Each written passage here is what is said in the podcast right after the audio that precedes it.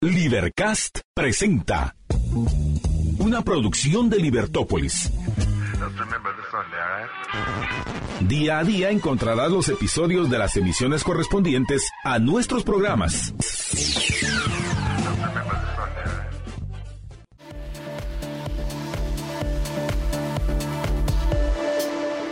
Buenas tardes, estimados redescuchas. Estamos en una nueva emisión de su programa Libertópolis al mediodía, ya en esta primera edición del mes de marzo. Y el mes de mi cumpleaños, el mes de la Semana Santa, el mes de las jacarandas, bueno, el mes de muchas cosas, también el del cumpleaños de Marta Yolanda, así que para nosotros es un mes especial el, mes de marzo, pero eh, pues eh, empezamos ya hoy primero de marzo, está en, en este nuevo mes, se acabó febrero aún con el día bisiesto que tuvo ayer, el día 29 de, de febrero, que solo lo disfrutamos una vez cada cuatro años. Y pues eh, hoy tenemos un programa interesantísimo. Marta Yolanda se une con nosotros más adelante en en el siguiente segmento les estaré leyendo mi artículo publicado hoy en el diario Prensa Libre acerca de la nueva ley. Esta, bueno, ya es una iniciativa que viene desde hace ya bastantes años, pero la, ahorita la reactivaron. Incluso ayer iban a leerla ya en tercera eh, lectura y no llegaron a la tercera lectura porque por falta de quórum, aunque aprobaron otras cosas. Y em, entonces, sobre esto es mi artículo de hoy, así que se los leeré en el siguiente segmento.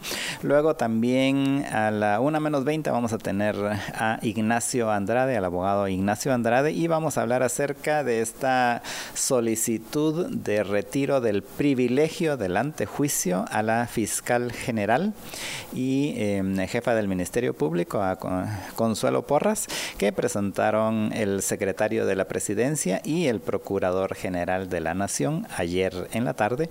Y pues vamos a hablar acerca de esta solicitud, qué posibilidades tiene de, de, de culminar el proceso y qué pasaría después, porque hay que recordar que aún si se pasa todo el proceso y le quitaran el, privilegio del antejuicio a, Consuelo Porras, pues igual sigue de, fiscal porque, eh, como recordarán, en los cambios que hicieron en la legislación para proteger a Telma Aldana, pues eh, decía, dice que solo la, solo la pueden remover del cargo ante una sentencia firme. Y aquí una sentencia firme en Guatemala Guatemala, mire, ahorita acaban de ayer que eh, dejaron libre al capitán Chiroy después de estar, ¿qué? Seis, siete años en la cárcel. O sea, y al final lo dejaron, o sea, lo, dieron, lo, de, lo declararon inocente, pero ya estuvo seis años en la cárcel. Entonces, solo para que se den una idea de cuánta, cuánto se puede tardar un juicio aquí, o sea que aún si le retiran el, en el privilegio del antejuicio a Consuelo Porras y la enjuician, pues pasará todavía mucho tiempo para que llegue a una sentencia firme, que es lo que dice la, la, ley, repito, que modificaron para proteger a Telma Aldana. Y pues entonces ahora quien está protegiendo es a Consuelo Porras. Y eh, repito, aunque le quiten el antejuicio, pues igual seguirá en el cargo, porque ya a ella le quedan más o menos dos años y medio en el cargo y el juicio les garantizo que duraría mucho más que los dos años y medio. Esto es lo que vamos a estar conversando con Ignacio Andrade en a la una menos cuarto.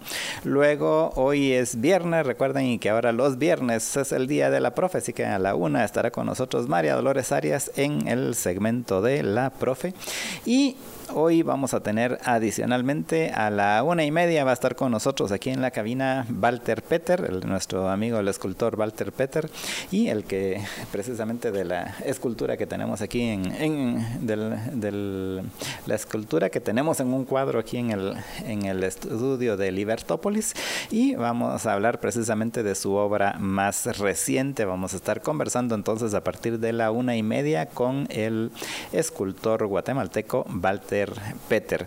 Esto es la estos son los invitados con los que vamos a estar conversando hoy y eh, en si da tiempo pues en, en, algún momento mencionaremos algunos de los otros temas que se están dando en la política o probablemente lo haremos cuando en el segmento de la profe con María Dolores acerca de pues la legislación esta, por ejemplo, esta de la que escribí mi artículo, que ya está en, a punto, o sea, repito, ayer iba a ser la tercera lectura, aunque al final no llegaron, pero eh, esa, los efectos que puede tener y luego también algunas otras eh, cosas que se están, eh, ¿qué? Em, legislación que están resurgiendo en el Congreso, porque el argumento de esta junta directiva es que había mucha legislación ahí que estaba, que había estado por años en el en el Congreso y que las juntas directivas anteriores no las habían no, las habían no les habían dado trámite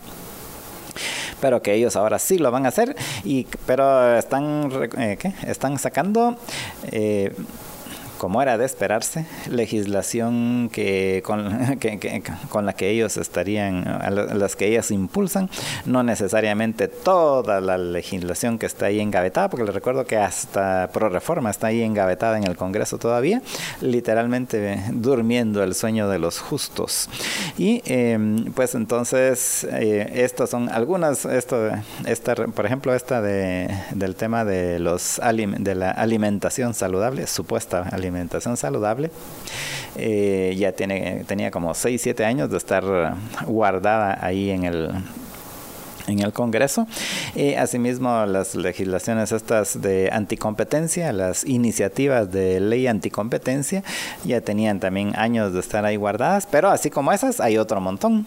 Y eh, la pregunta es, ¿queremos que saquen todo ese montón? O mejor, básicamente deberían de hacer borrón y cuenta nueva, porque al final realmente lo que necesitamos en Guatemala para poder prosperar y vivir mejor todos los guatemaltecos es eliminar mucha de la legislación legislación que tenemos, no sacar ahorita 500 mil nuevas legislaciones, que es básicamente lo que por lo visto pretende hacer esta nueva junta directiva.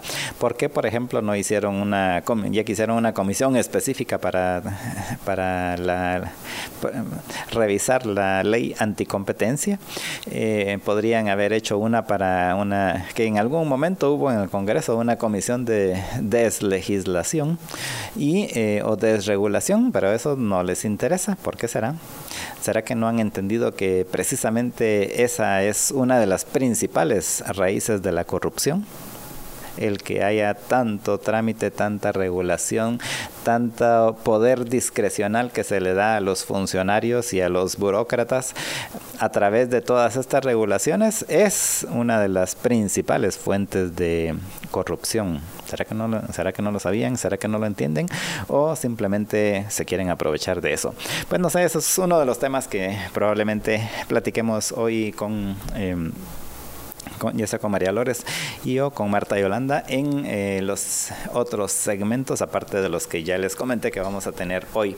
Pero vamos a ir a una pausa sin antes contarles que eh, ahorita en la pausa voy a degustar este gelato. Ya saben que hoy es viernes y Primo de Roma lo sabe y me enviaron un gelato de crema de whisky y usted también puede disfrutar estos gelatos de crema de whisky. Marta Yolanda va a disfrutar un gelato de mandarina. Y usted también puede disfrutar los gelatos de Primo de Roma. Solo tiene que ir a cualquiera de las tiendas. Hay una aquí en la zona 10 en Fontavela, hay otra en la carretera al Salvador en el, en el centro comercial Pradera Concepción y hay otra en la Roosevelt en el picoteo de Miraflores, del centro comercial Miraflores. El picoteo es el, el food hall que está en el tercer piso. Entonces allí encuentra usted las tiendas de Primo de Roma. Está literalmente atraviesan toda la ciudad, en el este, allá en Carretera El Salvador, aquí en el centro, en la zona 10, y hacia el oeste, en la Roosevelt, pues usted encuentra las tiendas de Primo de Roma, y ahí puede ir, eh, mientras está en el centro comercial, pues puede aprovechar para comer un, cono, un, vasito de, gelato, y... Em, Adicionalmente, pues puede aprovechar para llevar para su casa. Ahorita hoy que es viernes, pues puede llevar para el fin de semana, para disfrutar el fin de semana en su casa, los gelatos de Primo de Roma de cualquier sabor, así como este de crema de whisky que estoy, que voy a degustar yo ahorita, o el de mandarina, por ejemplo, que va a degustar Marta Yolanda, o cualquiera otro de los sabores. Y recuerde que Adicionalmente, pues si no puede ir a ninguno de estos lugares y quiere disfrutar los gelatos de Primo de Roma, no se preocupe, solo tiene que llamar o escribir por WhatsApp al 3190 9912. 3190 9912 es el teléfono y WhatsApp de Primo de Roma. Allí encuentra usted todo, eh, ahí puede usted pedir todos los gelatos que quiera, de los sabores que quiera, medio litro, un litro, lo que necesite para eh, disfrutar en su casa, en la oficina, en la playa, si va a ir a la playa, con los amigos, con la familia o usted solito con sus perros o sus gatos allí viendo televisión, pero comiendo los gelatos de Primo de Roma. Así que recuerda, el teléfono es 3190 9912 y si no se le quedó, pues fácil, solo va a libertopolis.com diagonal patrocinadores y allí encuentra los teléfonos de todos nuestros patrocinadores, incluyendo el de Primo de Roma. Vamos a ir a una pausa y regresamos con ustedes en unos minutos. Estamos en su programa Libertópolis al mediodía. de regreso con ustedes en su programa Libertópolis al mediodía. Les saluda Jorge Jacobs y como les había ofrecido en este segmento, pues les voy a leer mi artículo de hoy publicado en el diario Prensa Libre y mi artículo de hoy que lo encuentran también en la página electrónica, en la, página web de Prensa Libre, eh, se titula Impuesto a la gula o a los más pobres. Y eh, dice así eh, mi artículo. El encendido fervor patrio de muchos diputados de la nueva legislatura los está llevando a querer aprobar a matacoche muchas iniciativas que han estado por años durmiendo plácidamente en alguna gaveta legislativa. La más reciente es la del impuesto a los alimentos, eh, que que eufemísticamente denominan de la alimentación saludable. En sus pequeños cerebros puede parecer como un impuesto a la gula, pero en la práctica es un impuesto que pesará especialmente sobre los más pobres. Varias cámaras han puesto el grito en el cielo por la resurrección de esta iniciativa, alegando principalmente sobre cuestiones del etiquetado de los alimentos y los problemas de la integración regional. Sin embargo, ese es solo el argumento políticamente correcto en este tema. El meollo del asunto es el impuesto a los alimentos disque no saludables que los politiqueros, en una muestra by the book de fatal arrogancia, quieren imponerle principalmente a los más pobres, porque, según ellos, esos pobres son tan ignorantes que no saben que se están matando con lo que comen, por lo que ellos, como iluminados que son, utilizarán su poder para imponerles qué deben comer y qué no deben de comer. La premisa en que se basan es que esos alimentos son de los principales responsables del sobrepeso de las personas y que el impuesto que se les imponga desincentivará su consumo lo que se traducirá, según estos iluminados, en menor obesidad en la población. Esa es la teoría, pero en la práctica no ha funcionado así. Esta premisa se ha implementado en muchos países poniéndole impuestos a varios alimentos y bebidas argumentando que es por razones de salud, pero el efecto siempre ha sido el mismo, no funciona. Unos investigadores que hicieron una revisión sistemática de 880 estudios sobre el tema concluyeron que y abro comillas, el argumento de salud pública para el uso de instrumentos económicos para promover cambios de comportamiento en la dieta y la actividad física puede ser menos convincente de lo que algunos de sus proponentes han afirmado. Por supuesto que estos son investigadores así académicos y son así muy políticamente correctos. O sea, básicamente lo que dicen, miren, no funciona, pero lo dicen así bonito, diplomáticamente. Hay un contraste sorprendente entre los estudios teóricos que generalmente predicen que tales impuestos funcionan y estudios de datos puros en lugares donde se han implementado estos impuestos. Pero lo peor de todo es que los diputados copy-paste, sí, copy-paste, porque esta iniciativa que están poniendo en, en, cuestión es muy similar a lo que se ha implementado ya en algunos países latinoamericanos, ni siquiera han contextualizado que aquí en Guatemala la desnutrición es un problema más crónico que la obesidad.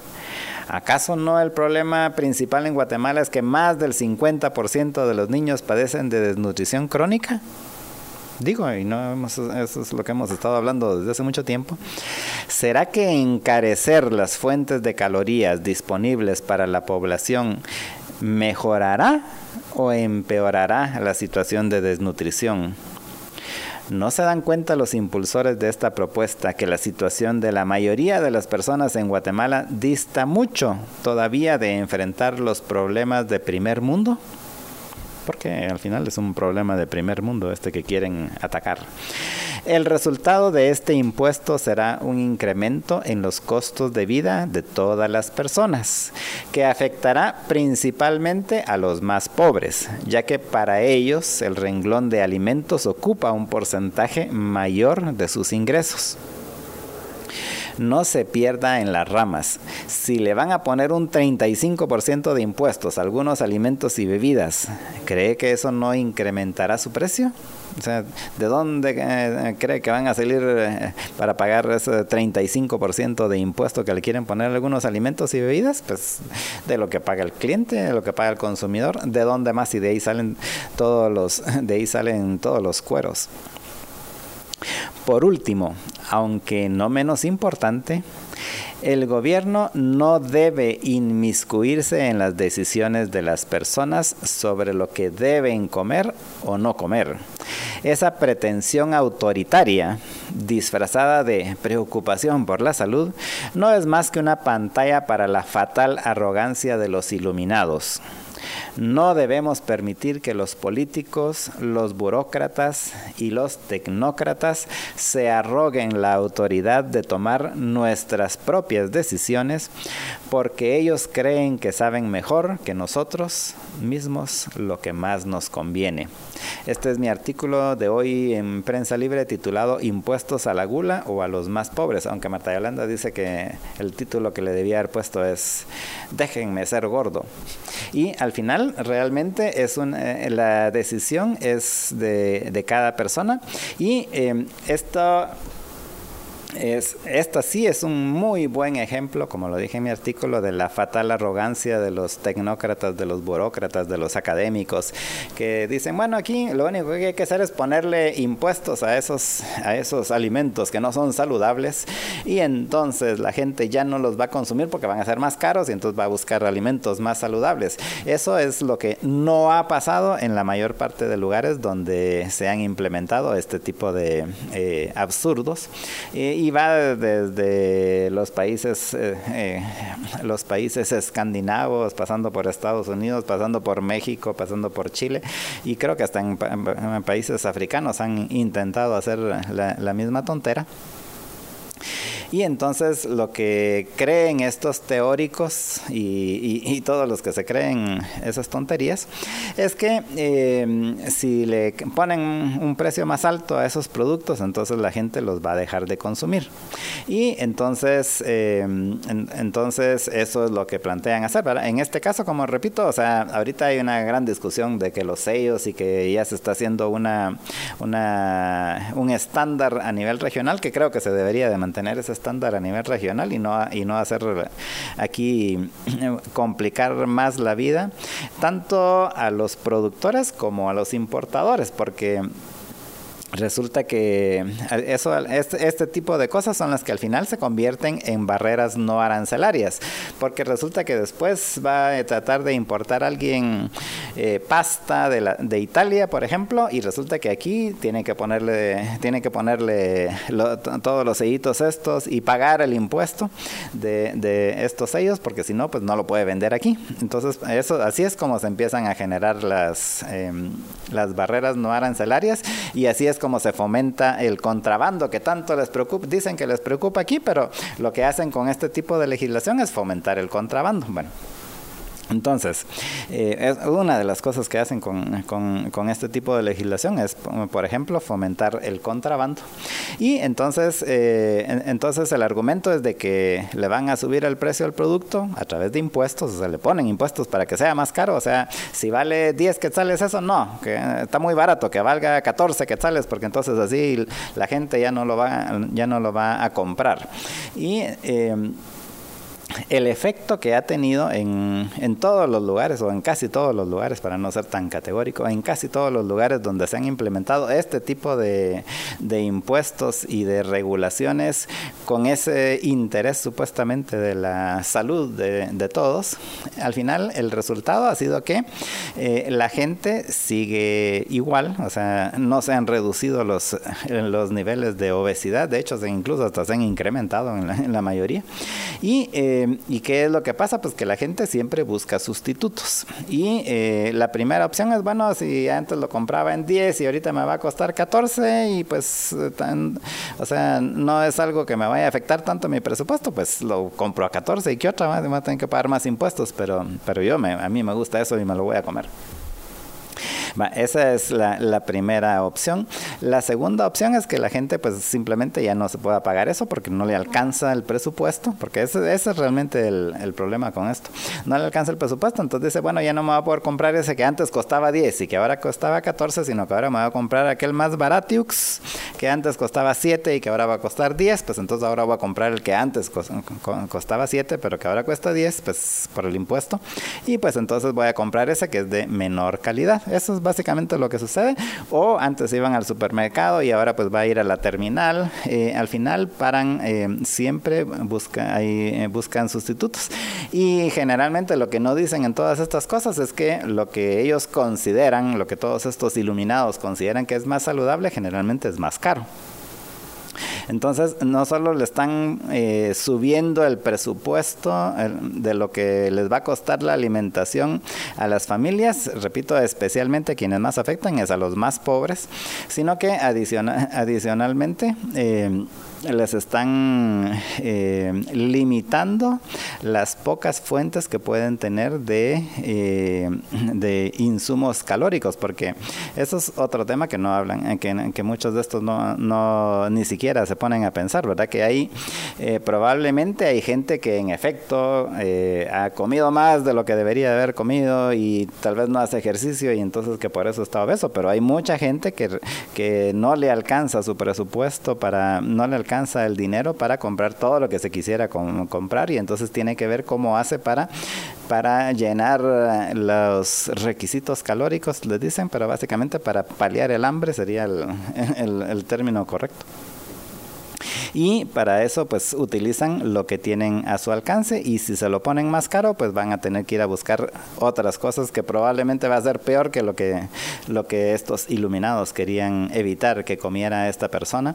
Eh, entonces al final ese es el resultado de este tipo de legislación eh, que es absurda, es tonta, es estúpida y así se lo digo claramente, es un absurdo querer subirle impuestos a los alimentos en un país donde resulta que la gran mayoría de la gente, como repito, es eh, supuestamente el problema principal en Guatemala es que más del, más del 50% de los niños están desnutridos y entonces la brillante solución de los diputados es entonces lo que hay que hacer es subirle el precio a los alimentos. ¿Cree usted que hay alguna lógica en esa tontería que están haciendo los diputados? Pues lo dejo hasta aquí. Vamos a ir a una pausa y regresamos con ustedes en unos minutos. Estamos en su programa Libertópolis al mediodía.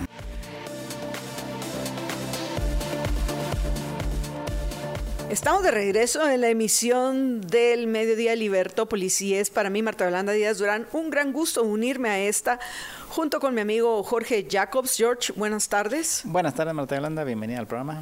Y nuestro invitado vía Zoom, Ignacio Andrade, para que hablemos acerca de la solicitud de antejuicio que eh, presentó la PGN y el secretario de la, de la presidencia en contra de Consuelo Porras. Ignacio, buenas tardes, bienvenido. Buenas tardes, Marta Yolanda. Buenas tardes uh, a toda la audiencia. buenas tardes a todos. Gracias, eh, Ignacio. Bueno, entremos de, una vez a, comentar el tema.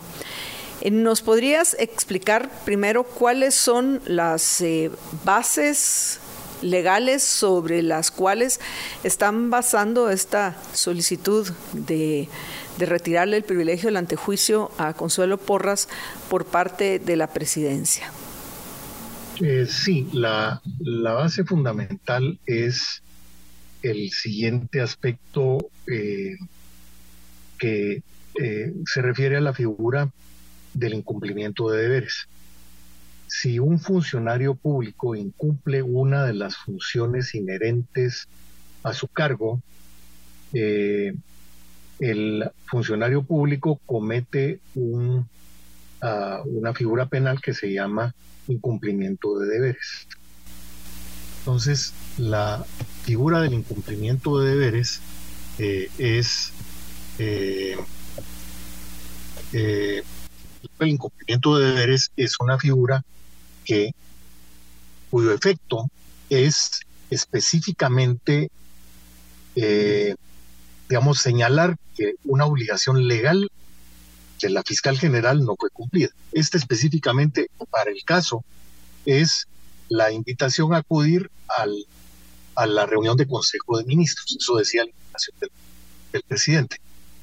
Eh, la, ese es, digamos, eh, solo remembrando los hechos que ocurrieron en el mes de, en el mes de, enero, eh, principios de febrero, el efecto es que la fiscal general eh, alega o alegaba básicamente en su momento, eh, ella pues acudió a una reunión a la cual pues básicamente no tenía la obligación legal de acudir porque la ley orgánica del Ministerio Público señala su obligación de acudir a juntas de gabinete. La ley del organismo ejecutivo, por su parte, lo que dice es que el presidente puede nombrar gabinetes específicos. Entonces, eh, por ejemplo, el, presidente eh, en un momento dado nombró un gabinete de pueblos indígenas y ese gabinete estaba compuesto por una serie de ministros de Estado si se hubiera nombrado un gabinete de seguridad, el gabinete de seguridad podría haber estado compuesto por, el ministro de Defensa, por el ministro de Gobernación, eh, por alguna secretaría de análisis estratégico, etcétera. Entonces, el, digamos, la disputa específica es sobre si la fiscal general cumple o incumple con la ley al haber hecho, digamos, la, su presencia en, la, en el Consejo de Ministros, pero su anuncio de la imposibilidad de acudir porque no estaba bajo obligación de hacerlo de conformidad con el artículo eh, correspondiente de la ley orgánica del Ministerio. Pues es, digamos, el, punto de fondo. Entonces, el, la solicitud de antejuicio se plantea desde el punto de vista de si se determina que hubo un ilícito penal en el hecho, digamos, de que la fiscal general no compareció a lo que ah, el presidente decía que era una junta de gabinete y la fiscal o un consejo de ministros y que estaba obligada y el y, la fiscal general por su parte dice no yo no, tenía la obligación de ir pues por cortesía les vine a decir cuál, cuál eran las razones ese es digamos el, el gran el gran escenario en términos generales. ¿Qué eh, pensás de, la acusación? ¿Tiene algún sustento? ¿Cuál es el proceso que se debe de seguir? ¿Y cuál consideras, Ignacio, que es el escenario más probable que se dé con esta solicitud que hace el, el presidente por medio de la PGN y el secretario general de la presidencia. Ignacio, ¿nos escuchás? Nos lo perdimos. No, en este momento ya, ah, ya estoy escuchando. Eh, ¿Escuchaste la pregunta, Ignacio?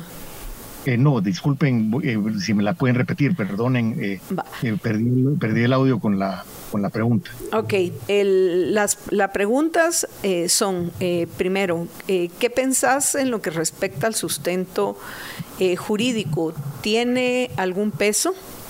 ¿Cuál es el proceso que debe seguir la solicitud del retiro del privilegio del antejuicio en el caso de la fiscal? ¿Y cuál consideras que es el escenario más probable que se dé en lo que respecta a, esta acción? Eh, sí, eh, empecemos básicamente por lo siguiente. Ah, cuando hay un cuando hay un antejuicio, eh, el punto más importante a determinar es que es básicamente si hay un asunto que puede ser objeto de persecución penal. No es si existe o no existe una figura penal de incumplimiento de deberes. Eso se da hasta que el proceso penal está abierto y lo, hace un juez de primera instancia. Entonces, el, el proceso de antejuicio en este momento es la, hacer la determinación de si, el, de si en este caso existe un elemento donde pudo haberse cometido un ilícito penal que implique la remoción de un privilegio que tiene la fiscal general eh, eh, respecto de eh, su, digamos, respecto de, de, de eliminarle ese privilegio y poderla someter a proceso penal. Ese es, digamos, el objeto fundamental de la figura del, de la figura del antejuicio. Entonces, creo que ponerse a analizar en este momento si es procedente o no es tal vez un poco prematuro. Lo que hay que hacer en este momento es ver básicamente dos elementos previos que son de carácter eh, político eh, más que jurídico. ¿Cuál es el trámite? Y eso lo digo por lo siguiente, ¿cuál es el trámite que sigue el antejuicio? El antejuicio sigue el trámite siguiente. Se presenta el antejuicio en un juzgado de instancia, el juzgado de instancia se inhibe de conocer, la inhibitoria de conocer eh, hace que el antejuicio pase a la Corte Suprema de Justicia. La Corte Suprema de Justicia lo que hace dentro del proceso es establecer si el antejuicio no es políticamente motivado o espurio, eh, o, en fin, que está, que está fundamentado. Y después de ese fallo de la Corte Suprema de Justicia, eh, el antejuicio pasa al Congreso de la República el Congreso de la República tiene que establecer en ese momento si, eh, si se dan las causales o la posibilidad de la comisión de un hecho delictivo que amerite investigación y que sea suficiente para remover la causal, se nombra una comisión pesquisidora y el, y el Congreso de la República lo que hace es, eh, digamos, resolver por una votación que tiene que ser de dos terceras partes del total de diputados. Ese es, digamos, el trámite del antejuicio. Entonces tiene dos elementos previos, eh, un elemento previo que es la determinación del carácter espurio o políticamente motivado, que lo tiene que hacer la Corte Suprema, y un elemento que en el caso de la fiscal general y de algunos funcionarios públicos es un, es un proceso eminentemente político, porque el antejuicio es resuelto por un órgano político, que es, la, que es el Congreso de la República.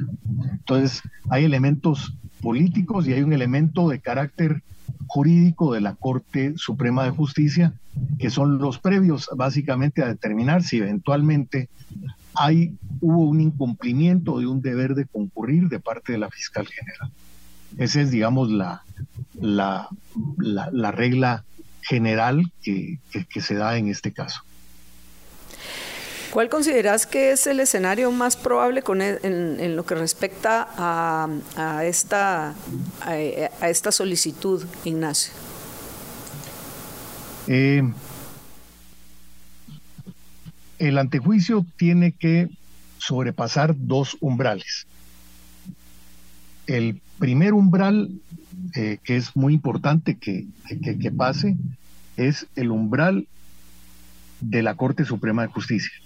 La Corte Suprema de Justicia tiene que decidir en, el Pleno, es decir, por una votación favorable de siete magistrados, eh, que el antejuicio eh, pase al Congreso y que el mismo no está motivado ni políticamente ni tiene motivos espurios.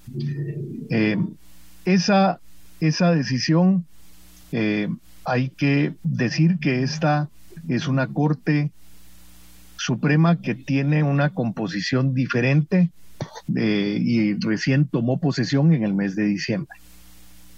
Eh, como se dan esas situaciones, eh, esta Corte ha sido, ha tenido quizás elementos de mayor, digamos, de alguna independencia, eh, respecto de la corte anterior y ha, digamos, hecho fallos que son un poco diferentes.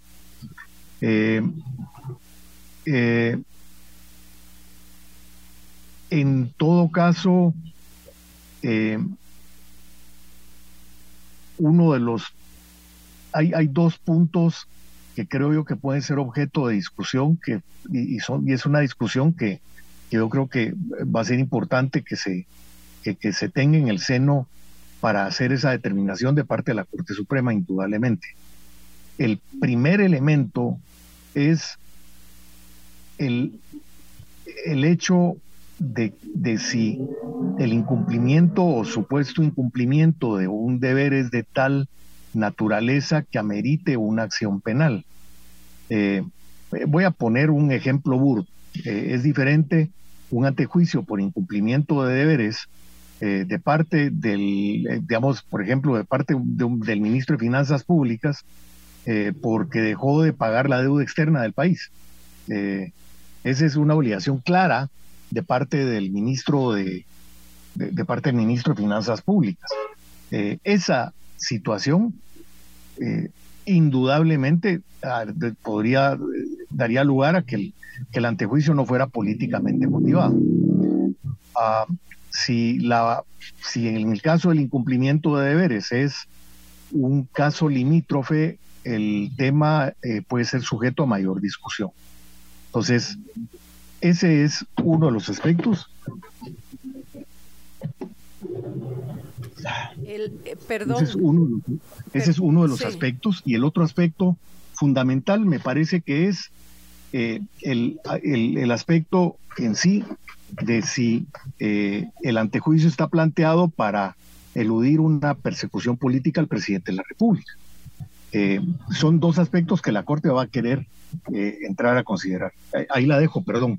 Muchas gracias. Sí, Ignacio, sé que ya tenemos que terminar, pero rápidamente, ¿Es factible que la Corte Suprema de Justicia rechace e elimine el, la solicitud del retiro del privilegio del antejuicio? Y si eso sucede, ¿qué pasaría? Eh, no es un rechazo in es un rechazo por razón, por solo por la causa de que es políticamente motivado Marta Yolanda y Jorge. Esa es la razón. ¿Y cuál es la diferencia entre un rechazo in límite y que sea eh, por una cuestión política? Al final es un rechazo generalizado. Sí, el rechazo es un rechazo de no entrar a conocer. El eh, lo que pasa es que la Corte Suprema no puede rechazar in limine porque sí, solo, solo tiene una posible causal de rechazo in limine. Esa es, esa es, la, esa es la diferencia, Marta Yolanda. La, la diferencia es que el rechazo in limine tiene que ser porque el antejuicio es políticamente motivado. Tiene que ser un rechazo in limine razonado específicamente por esa razón en particular. Y si eso se da, eh, ¿qué eh, procedería en el caso de, la solicitud de la PGN y del secretario de la presidencia? tocaría que la PGN y la Secretaría General acudieran a la vía del amparo. Eh, y ese amparo sería un amparo en única instancia ante la Corte de Constitucionalidad. Ok, gracias Ignacio. Jorge. Pues, pues esas eran básicamente las, las, dudas que teníamos y si en caso de que la Corte eh, sí lo apruebe, entonces lo tiene que mandar ¿qué? inmediatamente al Congreso para que ahí le den trámite. Es correcto, lo manda al Congreso para que le dé trámite. Sufre el mismo trámite que sufrió el antejuicio de los magistrados de del Tribunal Supremo para que, para que la audiencia recuerde el tema. La Corte lo mandó al Congreso, el Congreso nombró una comisión pesquisidora, la comisión pesquisidora actuó y recomendó al Pleno, le, eh, digamos, que el antejuicio procediera, también puede recomendar al Pleno que el antejuicio no proceda. En todo caso, la votación en el Pleno eh, sigue adelante. Eh, y entonces, si el Pleno no rechaza el antejuicio por 107 votos, el antejuicio, digamos, queda latente. Si el Pleno no aprueba la declaración con lugar del antejuicio, aprueba por la, declaración con lugar del antejuicio por 107 votos, eh, por esa mayoría, el efecto es el antejuicio eh, sí, eh, el antejuicio sí procede y entonces se elimina la inmunidad y procede básicamente que el Tribunal Penal investigue y si es el caso, eh, que eh, liga proceso o llame a, declarar, ordene la captura de la fiscal general. Esa sería, la, la consecuencia eventual de un proceso penal cualquiera. Una pregunta, si es el Ministerio Público el ente encargado de investigar, en este caso, ¿es el mismo tribunal que, va a hacer esta investigación o es alguna fiscalía dentro del Ministerio Público? Eh, sí, la pregunta es, la pregunta es buena. Eh, la fiscalía que investiga a los fiscales es la Fiscalía de Asuntos Internos. Entonces, tocaría que la Fiscalía de Asuntos Internos sea la que conozca del proceso, eh, conozca del proceso y practique o, o, lleve a cabo la persecución penal. Eh, es, eh, eh, solo se ha dado una ocasión en que esta situación se ha, ha, existido y fue el caso del ex procurador general de la Nación, Asislo Valladares, hace ya casi treinta y pico de años. En ese caso hubo un antejuicio declarado con lugar en su contra y el efecto de, de esa declaratoria con lugar fue que él cesó en el ejercicio de su cargo eh, y luego, pues básicamente, cuando él resolvió su situación jurídica, el antejuicio fue, eh, pero él, retornó a su cargo.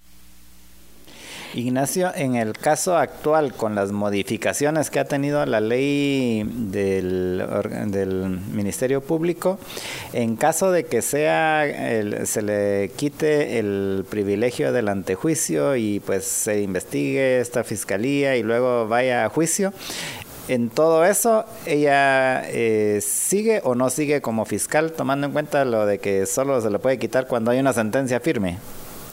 Es que el, eh, es que el, problema es precisamente es, es, precisamente ese, es, es precisamente el hecho de que, ah, digamos, no hay una elección de nueva fiscal, eh, sino hasta que haya sentencia firme por el hecho de la suspensión. Eh, la ley orgánica del Ministerio Público señala un mecanismo en el cual, en caso de ausencia de la fiscal general, eh, toma posesión el fiscal de mayor edad. Ese es, digamos, el, el, efecto neto de esa, de esa, de esa situación. Eh, hay, esto hubo alguna, alguna controversia en época de Tel Maldana y en ese momento eh, ocurrió eso y en el caso eh, de la designación ah, de Claudia Paz y Paz, el fiscal de mayor edad, que era el fiscal metropolitano, fue el que asumió la, dirección del Ministerio Público en, un momento dado. Ignacio, ¿algo más que querrás agregar antes de que terminemos? Eh, creo que nos encontramos con un proceso que va a tener una dosis eh, política importante. Eh, la parte más importante de, cualquier cosa es, uno, respetar los procedimientos, respetar la, respetar la ley y, que, y que el Estado de Derecho sea el que prive en, en este caso, más allá, digamos, de cualquier interés de orden político. Ignacio, gracias por acompañarnos nuevamente y hasta la próxima.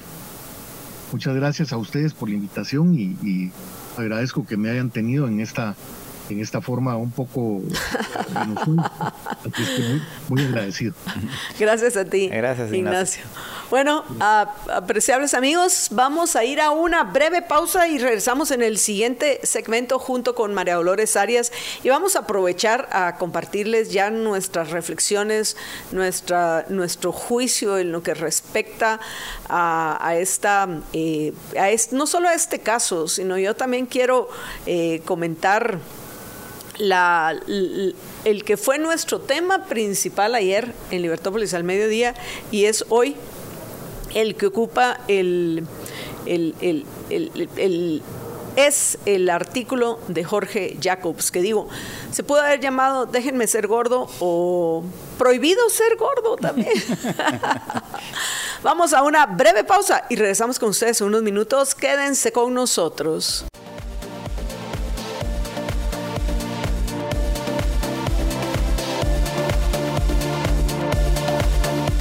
De regreso en la emisión del mediodía de Libertópolis y pues a la primera que vamos a saludar es a María Dolores Arias, quien ya se encuentra con nosotros en la cabina de los estudios MD. Buenas tardes. ¿Qué tal? Muy buenas tardes y muy buenas tardes a todos. ¿Cómo están?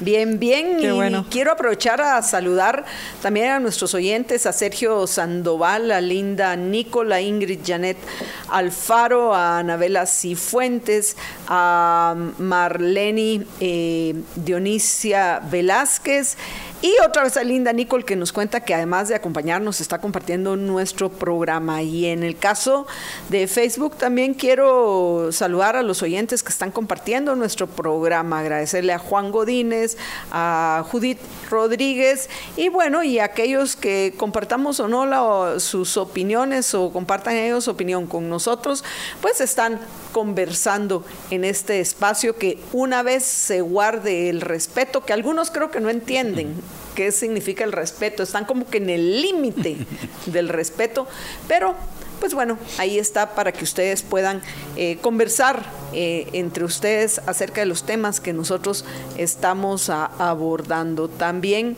eh, quiero agradecerle a Gerardo Anleu que compartió nuestro programa. Y bueno, sin más, vamos a compartir en este segmento junto con María Dolores varios temas de índole nacional e internacional, principalmente internacionales, pues esa es la elección que hizo María Dolores para, para este segmento. Yo solo quiero hacer un par de comentarios. El primero en lo que respecta a, la ley antigorditos, o no sé cómo o sea, María Dolores eligió estos, pero yo quiero hablar de esto. pues sí, porque, quiero hacer un comentario de la ley anti, Pero ¿qué te parece si digo si hago rápido las dos notas que traigo que son internacionales y pasamos a tu ley antigorditos? ¿Te parece? Dale, dale. Porque creo que también tiene mucho jugo lo de la ley antigorditos y con todo el respeto a los gorditos. Y también quieres hablar de la ley antigorditos. Eh, pues podemos hablarla, claro que sí. adelante. entonces, eh, básicamente tengo dos notas. Una es eh, dos internacionales. Una eh, es con respecto a que pues los rusos le dieron el último adiós a Navalny, Alexei Navalny, que era el opositor eh, del gobierno ruso, ante un gran despliegue policial que el, Kremlin ordenó. vi algunas notas, entre ellas la de la BBC, y me llamó la atención porque... Tenemos imágenes para que la vean los oyentes, por favor, del entierro de Navalny. De Navalny y, y había... Porque pienso que es importante que se miren que fue un entierro multi Sí, primero eh, habían dudas, primero porque no le querían entregar el cuerpo a, los padres de Navalny, eh, tardaron creo que ocho días o nueve días para entregar los el cuerpo de Navalny. Navalny eh, para quienes no, lo sepan, era Alexei Navalny fue un opositor muy fuerte, muy seguido en Rusia y opositor a, Putin. Y en en diciembre del 2020 uh, tuvo un atentado de un atentado contra su vida y, y, algo así, eso de lo que uno ve en las películas, pero es real, le pusieron, al parecer, él logra que él, él logra que un agente del, llamémosle la policía secreta de, Rusia, le confiese que habían puesto un agente tóxico en su ropa interior en un hotel eh, donde él estaba. Y entonces el, el avión donde él iba, eh, él tiene esta, empieza a tener esta reacción, hace un aterrizaje de emergencia, lo, ahí lo, lo, lo atienden y si no es por eso, le, la gente dice que hubiera muerto. Eh, se recupera en Inglaterra y regresa, esto fue en diciembre, regresa en el 21 a, Rusia y básicamente en ese momento lo, eh, lo apresan. Eh, por cargos que, que, le inventan. Él quiso ser, eh, él quiso eh, competir contra contra contra Putin por exacto la perdón gracias contra Putin pero no lo dejaron porque le dijeron que tenía que había desfalcado. Eh, no sé si le suena algo algo hizo mal entonces él intentó ser eh, candidato opositor su candidatura fue vetada y un tribunal ruso lo condena por malversación de fondos. Es que en una dictadura, como es en el caso de, de lo que hay en Rusia, una dictadura uh -huh. que con que aparenta ser democracia, lo mismo que en Venezuela, lo mismo que en Cuba. Una vez surge un opositor que verdaderamente, si fuera Logra captarla, pudiera eh, eh, traerse abajo al dictador, el dictador va a buscar eliminarlo. Es como sí, el caso no, ahorita Nicaragua. en Venezuela. Nicaragua es otro uh -huh. ejemplo, ahorita en Venezuela con el caso de María Corina Machado, uh -huh. Cuba no se diga, y bueno, más cuando es un personaje que, que raya en, en, en el límite de, de, de, un criminal psicópata, como es en el caso de, de, de Putin, que por cierto esta semana, me imagino que, que lo leíste, amenazó? Con una posible guerra mundial. Sí. Y eso no se le ha dado mucha, sí. mucha Por el tema de Ucrania y lo que había propuesto, creo que fue el Macron. presidente sí, Macron. de Francia. Eh, Macron. Entonces, bueno, en esta batalla entre Navalny y Putin, pues él, eh, como les digo, eh, se desplomó durante un vuelo en Siberia y fue llevado a un hospital de emergencia, cayó en coma. La organización humanitaria en Alemania eh, pers persuadió a los rusos para que lo llevaran a Berlín para tratarlo. Estuvo ahí eh, y las pruebas que le hicieron eh, pues reveló que habían signos, sin lugar a duda, de que había tenido un una, envenenamiento o un choque eh, por un agente tóxico llamado Novichok. Y este Novichok era el mismo que se había utilizado para eh, también el mismo químico que utilizaron para dar para atacar a dos eh, también a dos eh, espías rusos que habían desertado. Esto fue en el 2018 entonces era el mismo modus operandi. Eh, y obviamente pues el Kremlin dijo que ellos no habían hecho nada de esto y pues así él se recupera y regresa y de, lo, lo, apresan y lo mandan a una prisión de las más duras. De por sí, el Siberia y toda esta parte norte de, de, de Rusia es bastante crudo el, el, el, clima, pues lo mandan ahí y, y ahí es donde él fallece. Lo mandaron en al circunstancias moderno para el sí, gulag. Sí. En circunstancias realmente ex, eh, extrañas. Y la figura que se está fortaleciendo ahorita es la de su esposa.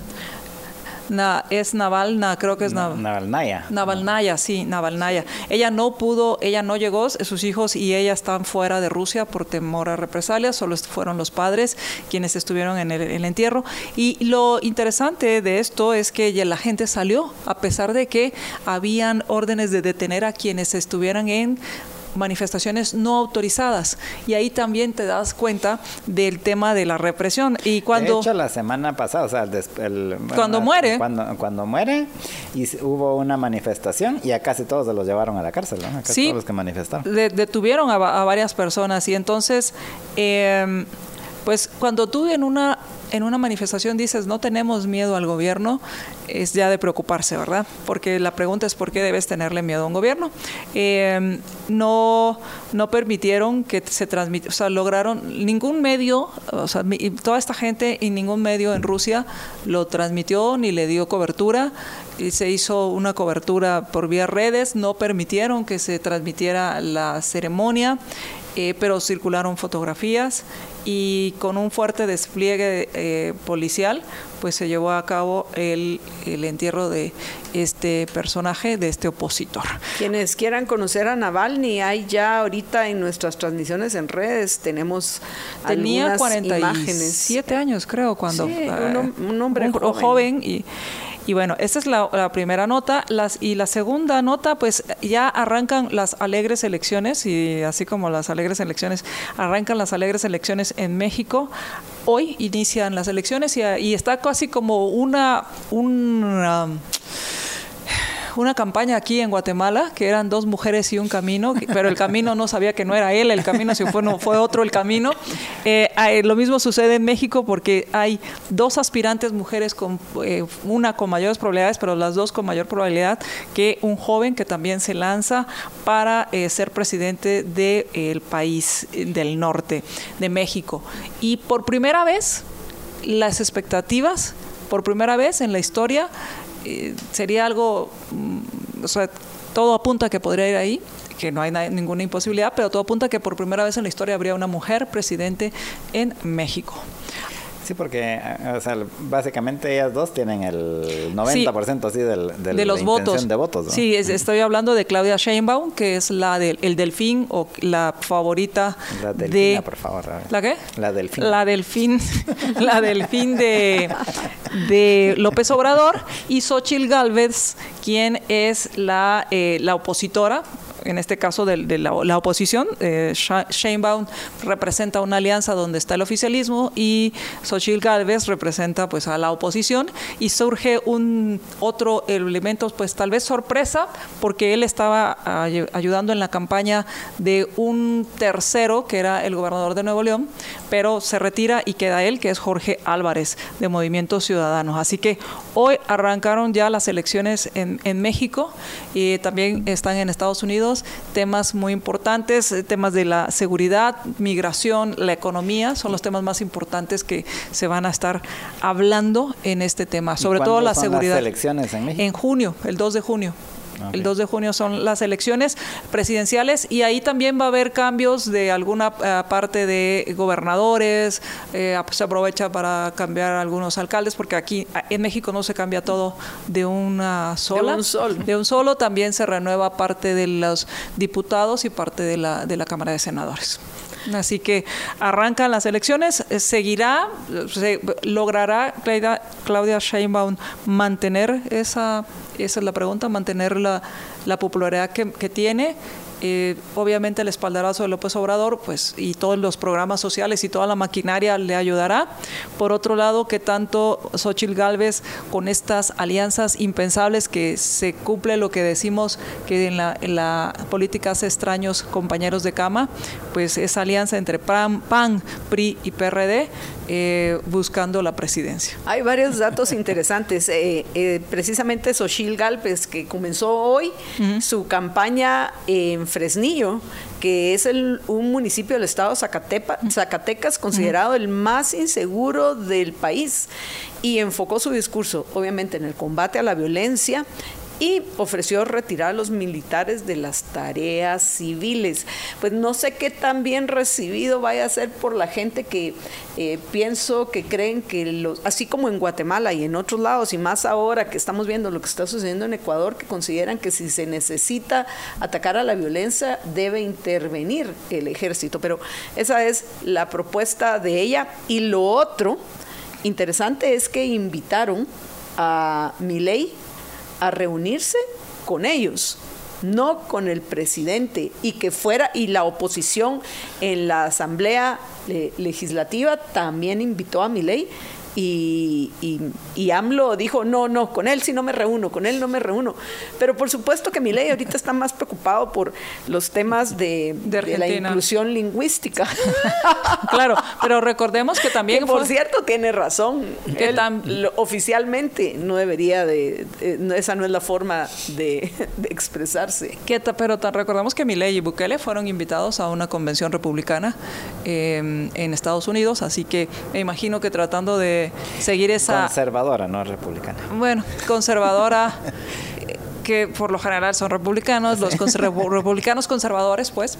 Eh, y, tal vez en ese sentido pues están tratando de montarse en esa ola e invitarlo a otros países donde hayan elecciones y tratar de como eh, mover la balanza hacia algún lado si tú coincides con estas ideas, que, que fue interesante, no solo invitaron a Milei, sino también a Bukele, por el tema de seguridad, y, y yo no dudaría que, que, sería también un fenómeno en México si lo, si lo llegaran a invitar y, llega, y la gente estaría buscando ver qué hizo, eh, porque al final lo que buscas, y, y, la mayoría de las personas ven el corto plazo, ¿verdad? Eh, quieres estar bien ahora, pan, eh, pan para hoy, aunque después sea hambre para mañana. Y solo porque yo soy responsable de lo que digo, no de lo que se entiende, quiero hacer una aclaración. Pienso que nadie, nadie puede obligar a otra persona a expresarse de determinada manera, excepto dentro de un contexto donde tú tenés la responsabilidad y la obligación de comunicar de la forma más clara y correcta. Que se vuelva obligatorio. Como es en el caso del, del, gobierno. No, lo que él hizo fue precisamente prohibir en todos los comunicados oficiales ese tipo de expresiones que tú en tu casa te puedes expresar como quieras, pero que la comunicación oficial se debe hacer cumpliendo con las reglas de la Real Academia Española. Yo tengo mis dudas ahí yo tengo mis dudas en cuanto al tema de... Em, entiendo que, y tal vez me voy a... Para, para, para, aclarármelo yo y después les explico, entiendo que el, el, gobierno es un taxi. Y cuando digo un taxi me refiero a un orden deliberado. Me refiero a algo que fue creado con un fin específico. Como lo explica muy bien Hayek. Efectivamente, que creo que es uno de los apartes fabulosos que hace Hayek con respecto a los órdenes que hay en una sociedad, el orden espontáneo y el orden eh, deliberado. Entiendo que bajo esa regla, bajo esa regla, todas las organizaciones ponen sus reglas y cuáles son las reglas que le funcionan para alcanzar sus objetivos. Y entiendo que bajo ese sentido, pues el presidente Milei o el secretario de alguna eh, organización diga, aquí vamos a utilizar esta, este lenguaje. Entiendo que eh, alguna universidad pueda decir, vamos a usar este lenguaje. La, a mí lo que sí me generaría mucho escosor es que lo traten de imponer en la sociedad, en las relaciones eh, fuera de el ámbito de su organización. Totalmente de acuerdo. Cada quien en sus espacios es libre de expresarse como se le antoje. Y debe ser ah. respetado. O sea, por ejemplo, yo llego hoy y te digo, ahora yo soy todes y por favor refiéranse a mí con todes, pues me mandan todititamente a otro lado, ¿verdad? Pero no les puedo obligar yo. Y yo también puedo decir, pues entonces todos ustedes se van todititamente a otro lado porque yo no quiero hablar con ustedes si no me llaman todes. Pero eso es muy diferente a que yo te obligue a que tú me hables así. Es eh, una elección individual de cómo tú decides vivir tu vida, que aplica precisamente para que pasemos a la ley antigorditos. Porque, de nuevo, yo ¿Qué tienes? Para que pobres los gorditos. Al contrario, yo vengo acá a defender la elección de la gente de ser gordita. Yo vi una playera en el Mercado Central este fin de semana y decía, el domingo específicamente, y decía, y que la estoy pensando comprar para alguno de mis, de, para alguien, eh, para un cuñado, pero a ver si, eh, que decía, no estoy gordito, estoy lleno de amor. pero al final eh, yo, como soy responsable de lo que digo, no de lo que me entienden, voy a tratar de ser lo más clara para que la mayoría, que creo que eh, así es, la mayoría entienda lo que quiero decir. En lo particular, considero que uno debe de, como, como enseña Aristóteles, vivir dentro de la justa medida. lo que es lo mejor para ti, para que tengas una vida equilibrada y puedas vivir la mejor vida posible. Y eso incluye el cuidado que tenés que tener con tu persona. Pero esa es mi opinión, que no pretendo imponérsela absolutamente a nadie. Si yo veo a un ser querido que está como metiendo algunas ligerezas en lo que respecta al cuidado de su salud, voy a tratar de persuadirlo para que, para que cambie y que, y que se valore y que se cuide. Pero no voy a obligar a nadie a qué debe de consumir, qué debe de vestir o cómo debe de hablar. Y este es el problema con este, legislaciones como, como esta, que además de eso desprecia a la gente.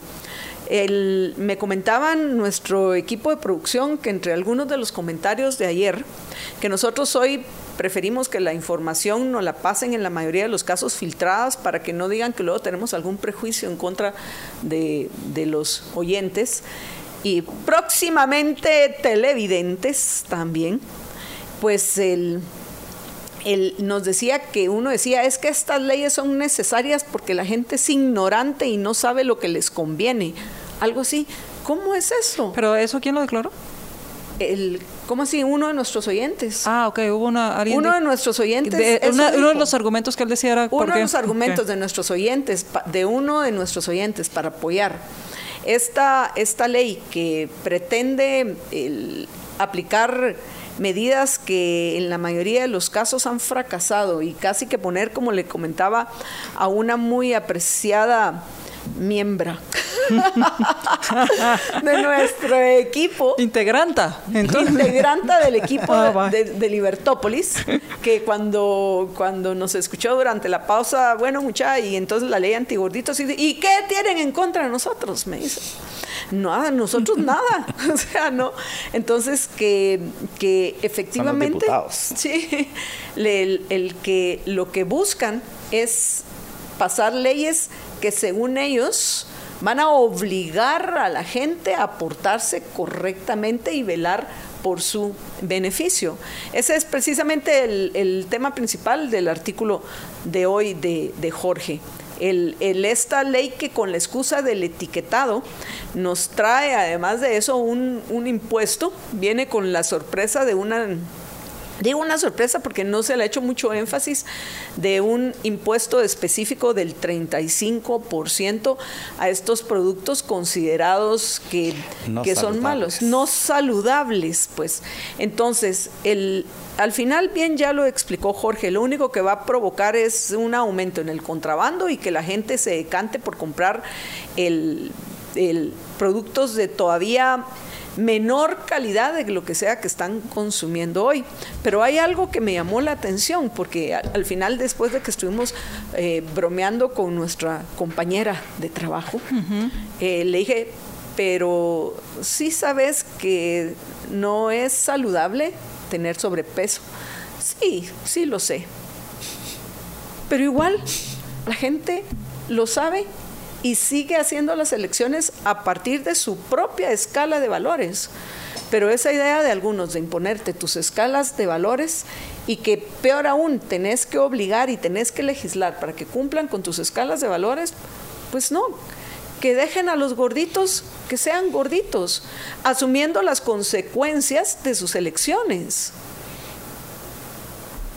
Pero prohibir lo que, o hacer prohibitivos, porque no lo están prohibiendo, pero hacer prohibitivos para muchos el que adquieran esos productos que nos gusten o no. Yo ni siquiera tomo gaseosas.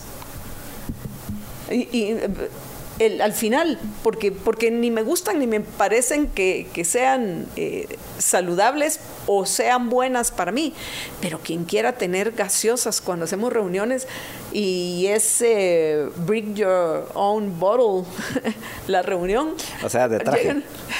llegan, la mayoría llegan con su con su doble litro, pues porque saben que ya, por lo menos en mi apartamento, es raro que vayan a encontrar, aunque hemos acumulado un montón de doble litros, nos han ido llevando. Ahora vamos a, vamos a llevar nosotros los, de vuelta. Pero bueno, en fin. lo vamos a marcar. No. Por lo menos eh, ayer no pasó en, en, la tercera lectura en el Congreso. Según yo pasó, ¿no? No, ah. no porque no hubo quórum. Ah, ok. Porque estaban viendo el tema de los deportistas, que es otra historia. Sí. Bueno, eh, en ese sentido, em, creo que la raíz de, de esto, hay, hay dos podríamos decir que tiene dos raíces. La primera y que tal vez la más profunda es que eh, la idea arraigada de que la gente, de que los demás no saben lo que les conviene cuando las decisiones que toman no coinciden con mi escala de valores. Y entonces decir, no saben lo que les conviene. ¿Cómo es posible que compren una tele y tengan piso de tierra? No saben lo que les conviene. Luego, ¿cómo es posible que elijan comprar... Eh, ciertas cosas cuando en el campo lo encuentran eh, otros alimentos más nutritivos que lo que fueron a comprar a la tienda.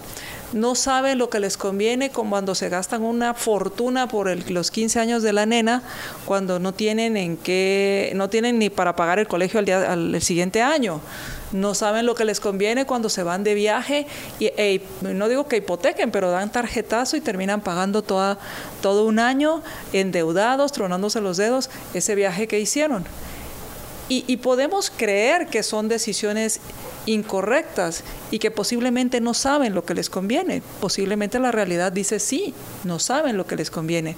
Pero la pregunta es, ¿eso te da derecho a ti a limitar su libertad de acción?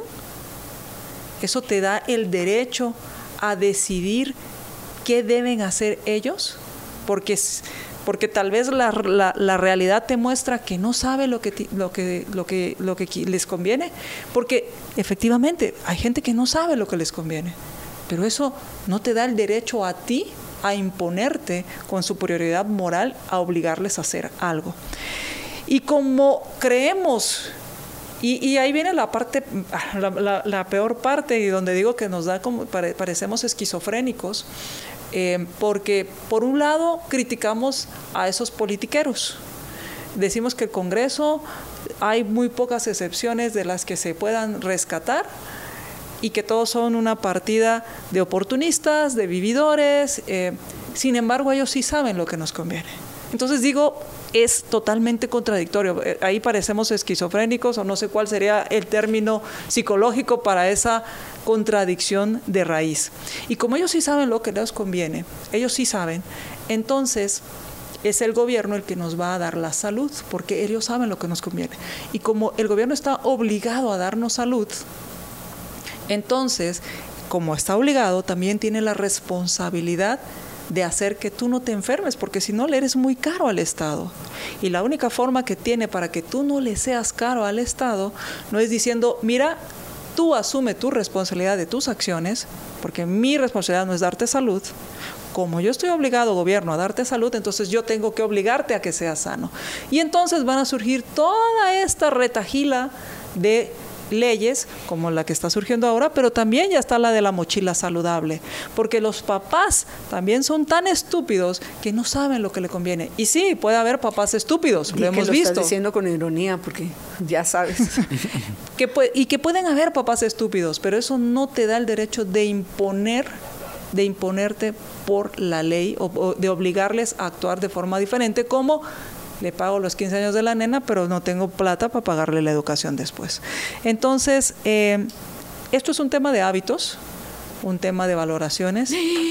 Y que te acompañen en el club de lectura la Liga de los Libereros. Qué bueno eso, por favor, que no se nos olvide porque vamos a arrancar ya con un nuevo libro. ah, ya terminaron los hábitos atómicos. Sí, y es que al final esto, esto lo que nos demuestra es que es una forma de hábitos. Y vamos a arrancar con un libro muy bueno que nos va a ayudar a cómo no crecer, sino a escalar la empresa. Y, esa, y es utilizando cuatro decisiones. Pero si quieren, después les platico de eso. Sí, pero por favor, únase a la Liga de los Libereros. Y bueno, yo voy a dejar mi hipótesis en lo que respecta a la acción de antejuicio que presentaron ayer eh, para mm, de, de qué justifica esta acción que pienso que el escenario, uno de los escenarios más probables es que sea rechazado. Luego lo van a presentar el amparo en la CC y luego en la CC también lo van a rechazar. ¿Cuál? La, el, la solicitud del, del, de que le retiren el privilegio Ah. del antejuicio. Ya- ya nos pasamos a Consuelo eso. Porras. No, Ya. porque Ah, no me va a dar tiempo de, me- profundizar hoy sí, hoy me en sentí como un amigo. hipótesis. ¿Sabes qué? Hoy me sentí como un amigo que estábamos platicando varias amigas y él llegó y él el único hombre y nos dijo, no les entiendo, por favor díganme de qué estamos hablando, ya me perdí. Bueno, pues me imagino. Entonces ahora sí, así me sentí ahorita. Bueno, pero me imagino que sí estás enterada de que ayer se presentó. No, sí, sí, pero un- según yo estábamos hablando de esta ley de antigorditos No, y de repente pasamos pasa- y luego pasamos bueno. a lo del club de lectura, entonces sí. Bueno, perdón, perdón. Pro- probablemente pues voy demasiado Es- es muy rápido, pero voy a la cosa. sí, probablemente voy demasiado rápido, pero voy a regresar. Lo que pasa es que nuestro invitado Sí. en la siguiente hora, ya en, en el siguiente segmento ya se encuentra con nosotros en los estudios, entonces eso significa que ya nos tenemos que ir a la pausa. Entonces tal vez eso es lo primero que debía haber dicho para que no se confundiera María Dolores ni ninguno de los oyentes. Pero ya nos espera en, eh, ya está en los estudios de Libertópolis nuestro queridísimo y admirado amigo Walter Peter, que los tres aquí presentes, y vamos a compartir fotos de ese hecho. Eh, lo acompañamos en la develación de su más reciente obra, que es eh, una obra espectacular. Pienso que de las obras de Walter es con la que yo más me identifico. Entonces es para mí un gran gusto darle la bienvenida a Walter Peter Brenner en el siguiente segmento. Pero como habíamos dicho esto, porque eh, del, de la solicitud del privilegio del antejuicio, yo pienso, y los voy a dejar aquí picados a los oyentes, ya voy a profundizar en esto el lunes, que básicamente eh, Bernardo Arevalo lo hizo porque ya está harto de que, De que le reclamen y que le estén preguntando todo el tiempo de que por qué no va a hacer nada y que Consuelo Porras por aquí. Es que miras cómo, sus, cómo, cómo ya se le mira la cara de, de aburrimiento, cansancio, de pero que no entienden de que no puedo hacer legalmente nada, que haber dicho, ah, presentemos esta babosada y aunque sea se va a la Corte Suprema de Justicia, luego vamos a la CC, nos lo rechazan y vamos a decir, nosotros lo intentamos, pero el pacto de corruptos no nos dejó. Así que ya, basta, olvídense de Consuelo Porras. Esa es básicamente mi hipótesis. Bien interesante porque cuando dices el pacto de corruptos no nos dejó, ¿a cuál se refiere? Porque fue el que cambió la ley. Pero bueno, En en fin. fin, MD. Y, y solamente quiero concluir, gracias, eh, con la invitación para que se suscriban a la Liga de los Liberhéroes. Por favor, pueden participar en diferentes clubes de lectura. Eh, Marta Yolanda está llevando varios clubes de lectura. Yo tengo el de negocios.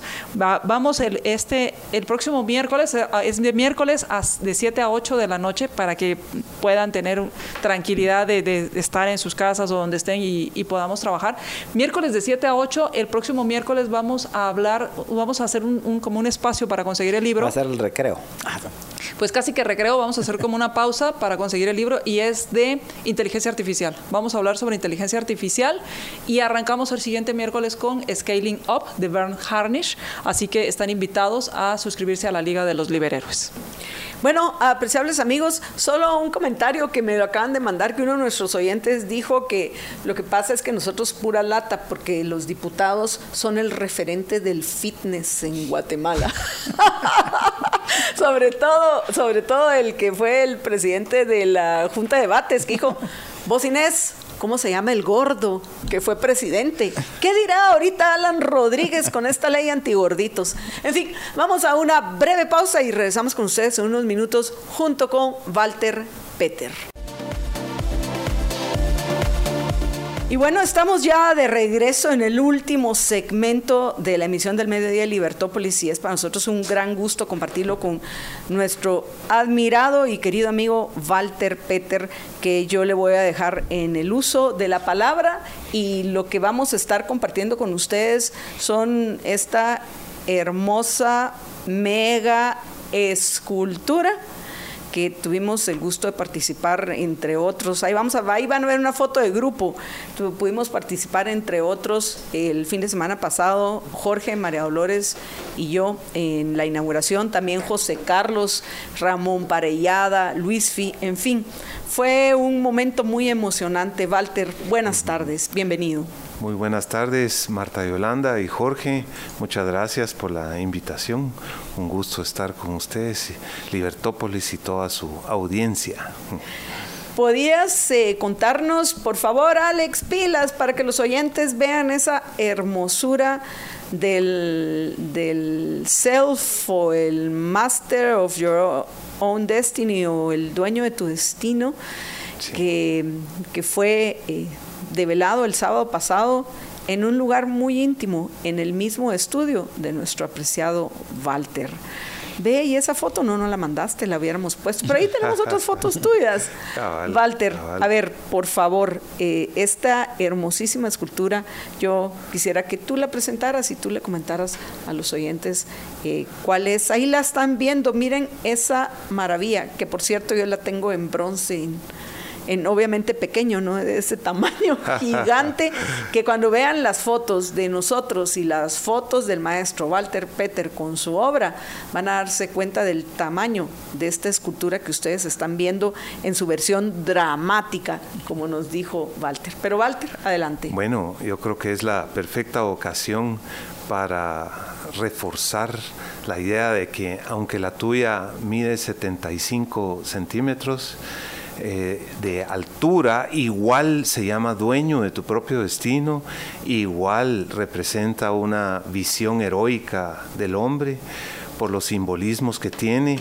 Y por supuesto ya esta que ustedes, yo tuve el honor y gusto de tener a todo el equipo de Libertópolis y otro grupo de amigos defensores de la libertad individual, ya que este monumento eso es una de las principales, eh, uno de los principales símbolos que expresa y representa independencia, independencia de pensamiento, independencia eh, de acción, eh, independencia en un sentido muy, muy universal. Y por supuesto, 2 metros 75 ya es una escala maravillosamente heroica en donde nosotros parados al lado de ella sentimos que está vivo, sentimos que nosotros podemos ser ese, esa imagen, ese espíritu, esos valores, esas eh, virtudes, alcanzando, alcanzando nuestros más preciados sueños en un ambiente de libertad ideal, por supuesto, en donde nosotros, habiendo definido cuáles son esas metas que queremos alcanzar, los valores y virtudes, la moral que vamos a practicar para lograrlo, para lograrlo.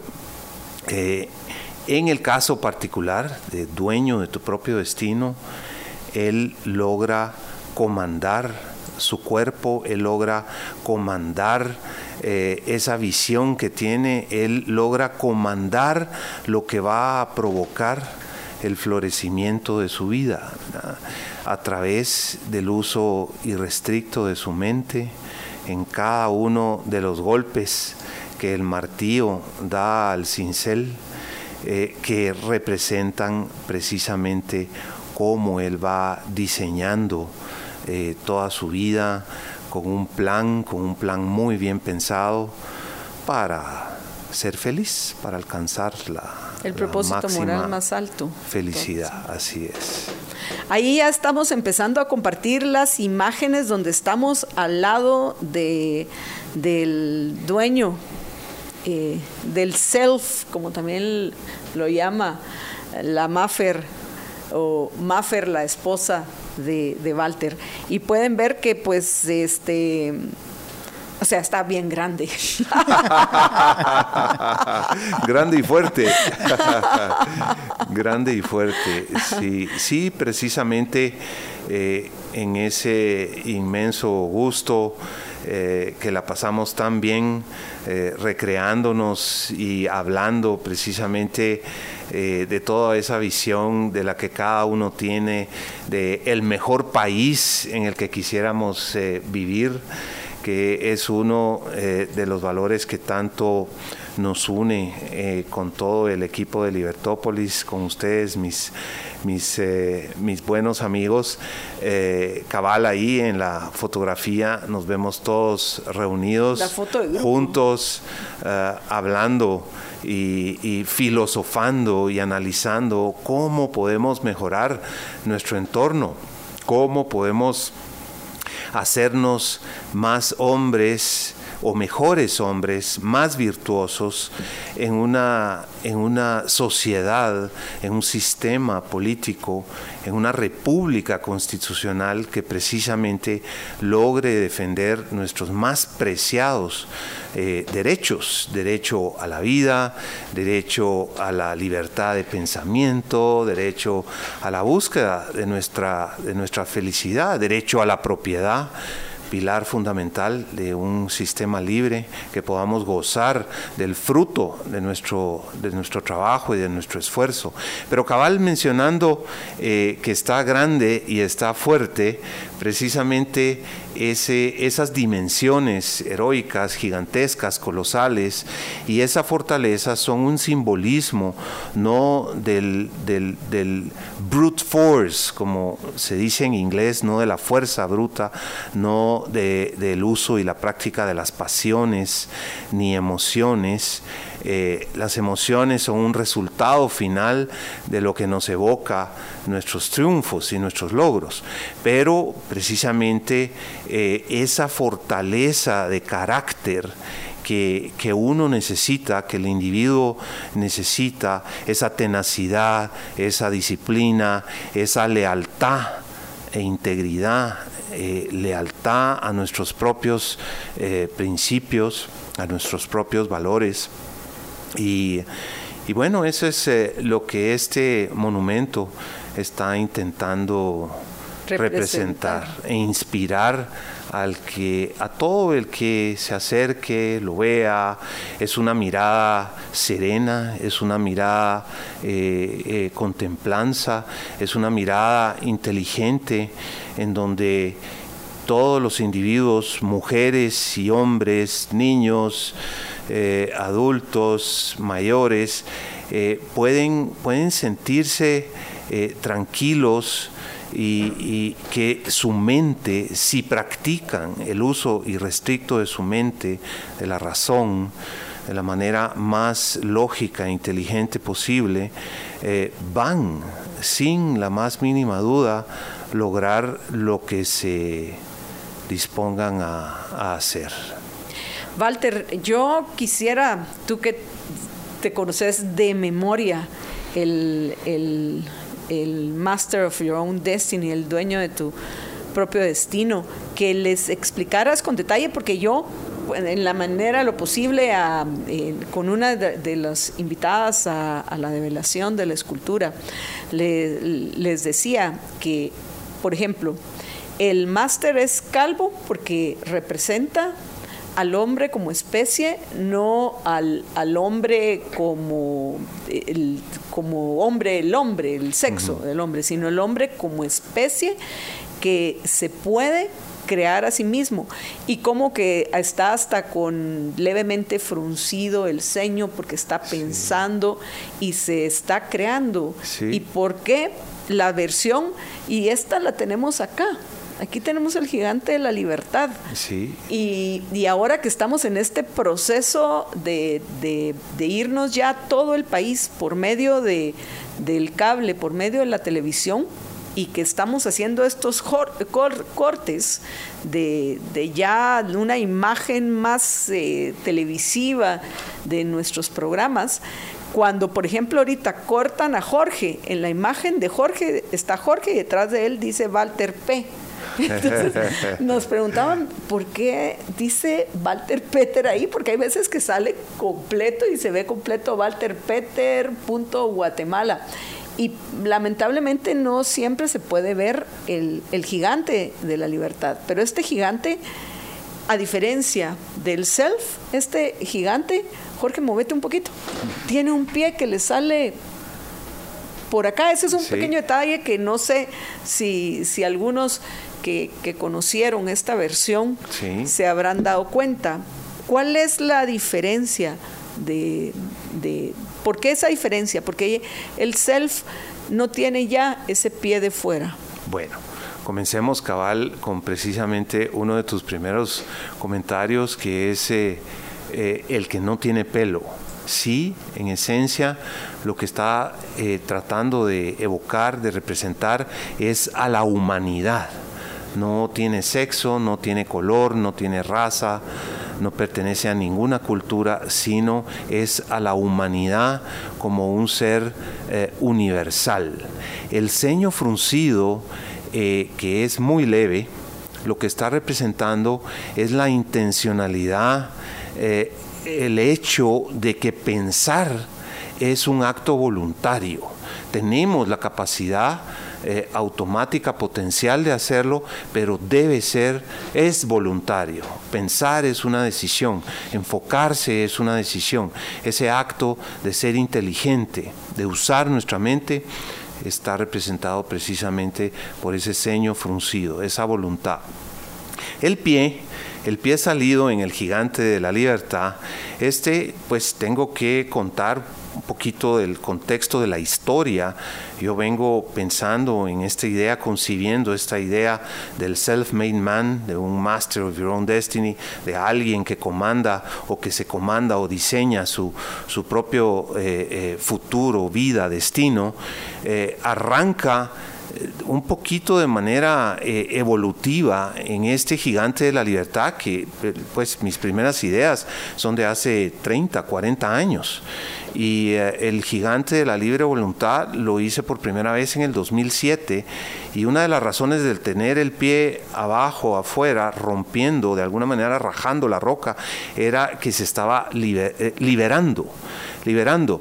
Y en el transcurso del tiempo y la evolución no, no me terminaba de convencer y diría yo que no necesariamente fue un error, pero un intento de mejoramiento en donde al regresar el pie y solo enfocar toda la acción y concentrarnos en puramente la talla de la roca y él haciéndose, entonces con el diseño de él mismo, con eh, eh, el poder trazar su propio destino, lograr todos sus sueños y sus metas, ahí es cuando él con libertad iba a estar eh, logrando lo más preciado que era su felicidad.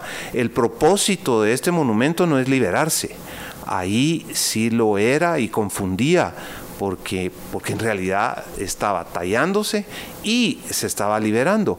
Había una especie de contradicción o duplicidad en las acciones. Al meter el pie, ahora se concentra única y exclusivamente en el uso de su mente, en cómo va a modelar eh, toda su filosofía, toda su visión, toda su moral, para poder eh, encontrar la máxima o uno de los máximos valores que es su felicidad, su propia felicidad. Walter, obviamente una, como pueden ver los que nos están acompañando en redes sociales, una, una escultura de, este tamaño implica em, sin duda mucho eh, trabajo y tiempo e inversión. ¿Cuánto te ha llevado el, concretar este, este eh, máster, este dueño de tu, de tu destino, el hacerlo realidad de 2 metros con 75, porque además de eso yo recuerdo que todavía y espero que sigas manteniendo vivo ese, ese sueño, que tu deseo es construir uno de, de cuántos metros para que se vea desde cualquier esquina de, por lo menos de la ciudad de Guatemala. 100 metros, 100 metros. 100 metros. Pero si es de 75 o 50 ya sería maravilloso. No, no abusemos, no abusemos de la ambición. Pues me parece eh, una pregunta tuya, una curiosidad muy, muy valiosa.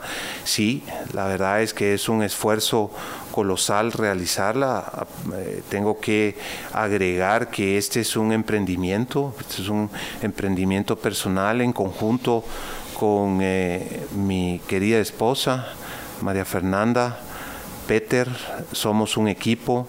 Esto se ve, ya la escultura se ve casi o prácticamente terminada y se ve tan fácil. Como que si hubiera salido de la nada, pero esto requiere de todo un equipo de trabajo, toda una estrategia, todo un eh, análisis, digamos, de promoción y también eh, yo nos sentimos profundamente agradecidos con todo mi equipo de colaboradores que no son pocos, ahorita eh, hay tres aparte de mí en el taller, Víctor, Darling, Bárbara y mi hija Paulina, que se acaba de sumar al, al, al grupo. Eh, los cuales son altamente competentes, yo los he entrenado en dibujo, en pintura, en escultura, este, esta estas dimensiones monumentales eh, no podrían ser logradas si no se trabaja, digamos, con un equipo altamente competente. Son muchos meses los que llevamos en la, en la, en la modelación. Ahorita llevamos aproximadamente, si los contara seguidos, tres meses. Viene eh, la etapa de los moldes, que son otras dos semanas. Después viene la otra etapa de la fundición. Estamos hablando de un proyecto fácil de seis meses. Entonces, eh, son, es, un, es un gran eh, es mucho esfuerzo, mucho trabajo eh, y, hay, una, hay una alta inversión para poder eh, lograr. Existe un alto riesgo siempre, pero estamos muy, muy confiados. La idea fascina. a cada individuo de una u otra manera se siente altamente identificado. Con, con, lograr, ¿verdad? lograr, florecer, ser feliz, alcanzar. Eso lo quiere prácticamente todos los seres humanos. Aunque no todos lo quieran reconocer por tantas contradicciones y prejuicios que hemos eh, ido adquiriendo a lo largo de nuestra vida y si no tenemos la valentía de enfrentarlos, nos vamos a quedar con esos con esas contradicciones. Pero él nos pregunta, uno de nuestros oyentes, eh, Federico Rosales Arzú, dice, admirando el gigante de la libertad, ¿dónde será expuesto para poder verlo en la realidad? Felicitaciones a don Walter Peter. Muchísimas gracias por la felicitación. Bueno, primero invito, por favor, a que me sigan especialmente en Instagram y en todas mis redes. Instagram es Walter Peter Brenner y ahí se van a estar enterando en mi Facebook personal, en mi página de Facebook de, artista, bajo el mismo nombre que les dije, Walter Peter Brenner. En realidad es sorpresa, es sorpresa. Todavía, todavía eh, no podemos contar, no podemos decir. pero ya viene, ya viene. Así que que estén pendientes, definitivamente va a estar en un lugar eh, público y estamos trabajando fuertemente en eso y para emocionar e inspirar a todos los que nos quieran acompañar, irla a visitar eh, e inspirarse. Y sin duda cuando finalmente esté expuesto, nosotros también lo vamos a anunciar en Libertópolis. Ah, ustedes van a ser los primeros, los primerísimos. Ah, sí me gusta, Walter. Walter, tenemos que terminar. ¿Algo más que querrás compartir con los oyentes antes de que lo hagamos? Bueno, primero que nada, inmensamente feliz de estar aquí con ustedes, de haber vivido esta primer eh, develación privada, compartirla con ustedes.